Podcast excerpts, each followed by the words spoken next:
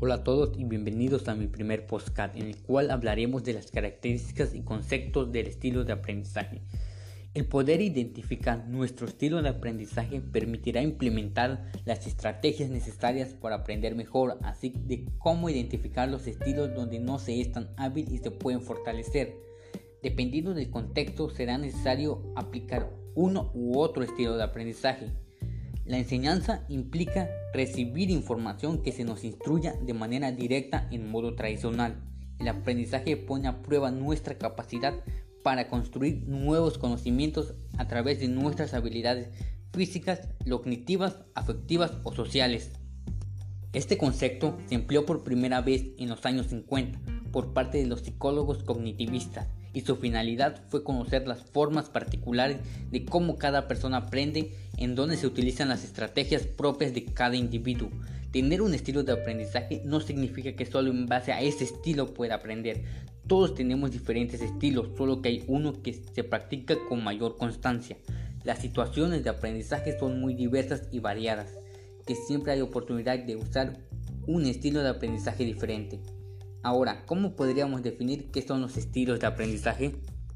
Una definición que encontramos sería la de Kiffy, quien señala que los estilos de aprendizaje son aquellos rasgos cognitivos, afectivos y filosóficos que sirven como indicadores relativamente estables de cómo las personas perciben, interaccionan y responden en sus ambientes de aprendizaje.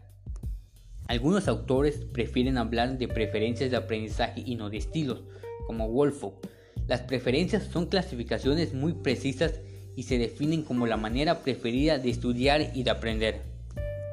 De una manera más sencilla, como cita Honey y Montfort, es un estilo de aprendizaje con descripción de las actitudes y comportamientos que determinan la forma preferida de aprendizaje del individuo.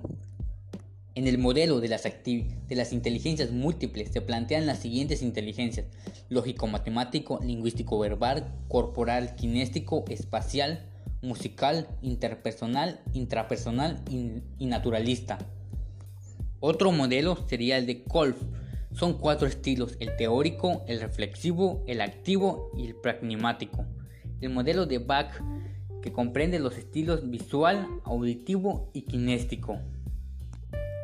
El visual. Los que aprenden por este canal piensan en imágenes y tienen la capacidad de captar mucha información aprenden con la lectura y presentaciones con imágenes. El auditivo. Los sujetos que utilizan este canal auditivo en, forma secuencial aprenden cuando perciben explicaciones orales. Este canal es fundamental en estudios de música e idiomas. Kinéstico. Se aprende a través de las sensaciones y movimientos en el cuerpo. Se dice que este canal es el sistema más lento en comparación con los anteriores, pero es el que más profundiza, porque realizamos actividades con el cuerpo que la mente lo hace muy difícil olvidar. El estudio de los estilos de aprendizaje en los alumnos es referente a los docentes, para que estos enfoquen su metodología de enseñanza y pueda tener un mayor éxito en las diferentes carreras o materias, logrando optimizar el rendimiento académico en cada uno de ellos.